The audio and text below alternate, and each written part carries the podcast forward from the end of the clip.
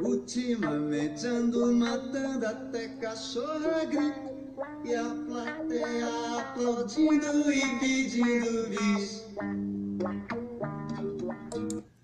Olá, amigos! Hoje nosso primeiro podcast não é fácil. Neste primeiro episódio vamos falar um pouco sobre a cidade, sobre política, cultura, meio ambiente e muito mais. Agora estaremos mais próximos, tratando de importantes temas de nossa cidade, da sua região e, é claro, das questões que você acompanha no dia a dia e que não acontece na grande imprensa. O assunto de hoje é sobre a concessão de parques.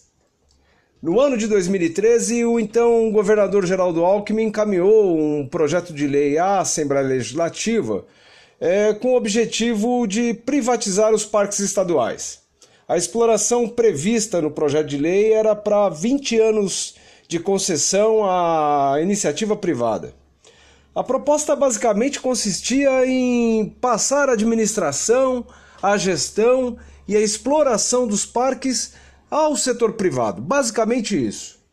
E, claro, acabaram gerando uma série de críticas ao projeto por parte de ambientalistas. Por exemplo, a cobrança de ingresso para a visitação dos parques e ainda um pequeno artigo no texto da lei de forma muito oculta onde cita a possibilidade de exploração de extratos vegetais de todo modo, acabou causando um temor em toda a comunidade conservacionista, eh, dada essa apresentação desse item relativo à exploração de extratos vegetais, que não está muito claro eh, para a interpretação jurídica, possibilitando, por exemplo, a autorização para mineração e exploração de madeiras nobres nessas áreas.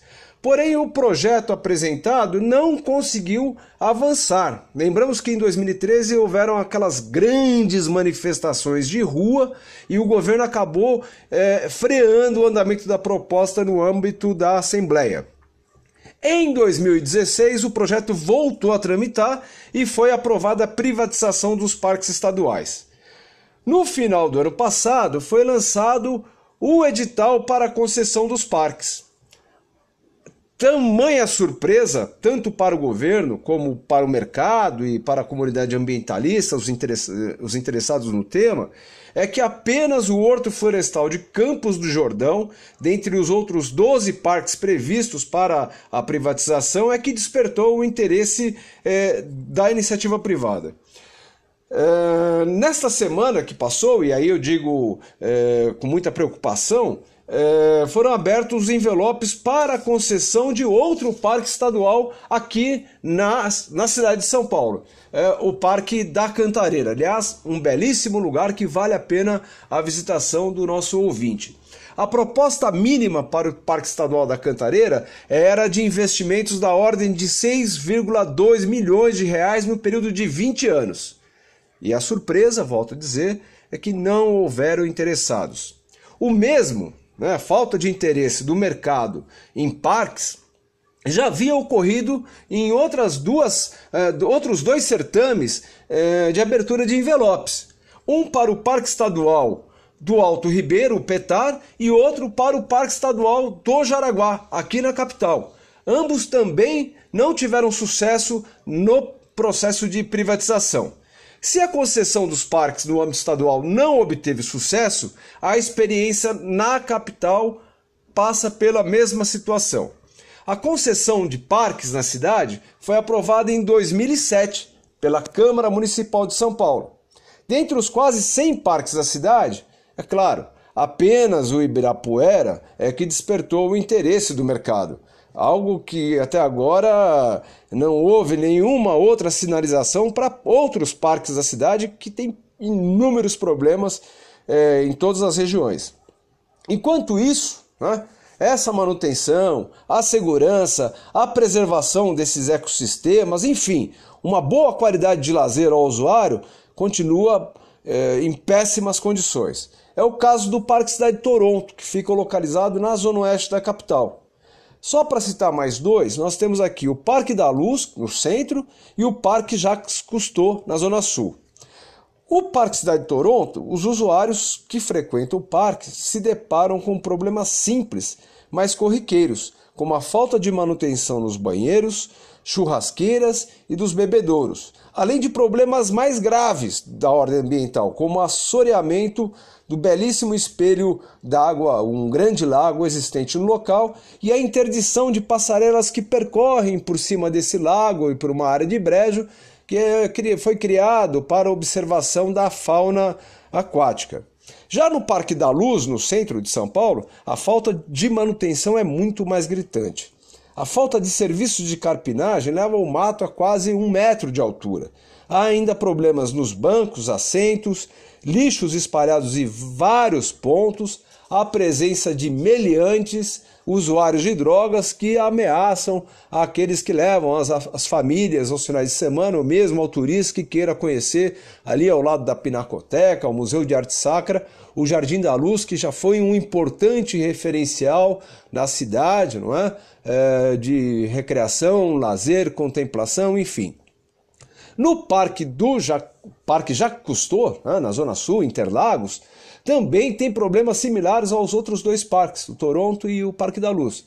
Além do acúmulo de lixo, falta de carpinagem e também o assoreamento do seu lago. Não é? Ali é um habitat é, de um exemplar de jacaré do Papo Amarelo, algo raro na capital.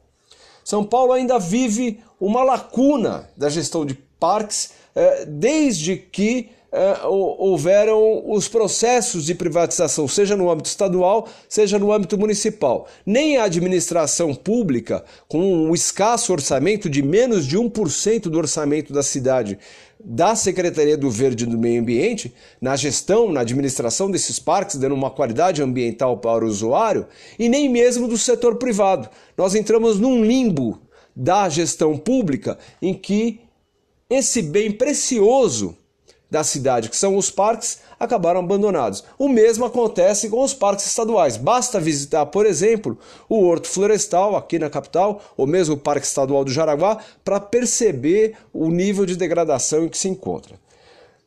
Diz o ditado, não é? Muitos aqui, os mais antigos, que cachorro com muitos donos acaba morrendo de fome. É o caso dos parques é, aqui na cidade e no estado.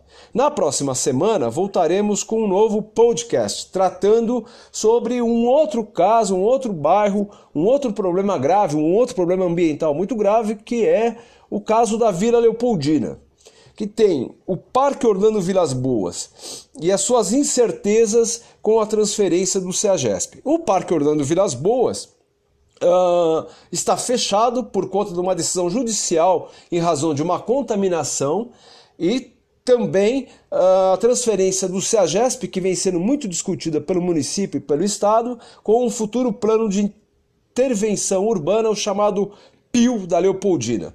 Há muita insatisfação da comunidade no entorno e nós vamos discutir esse tema a fundo no nosso próximo podcast. Um abraço do Edson Domingues e até a próxima! Não é fácil.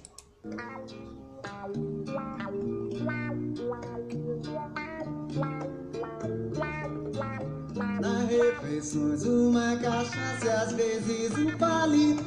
E a plateia aplaudindo e pedindo visto.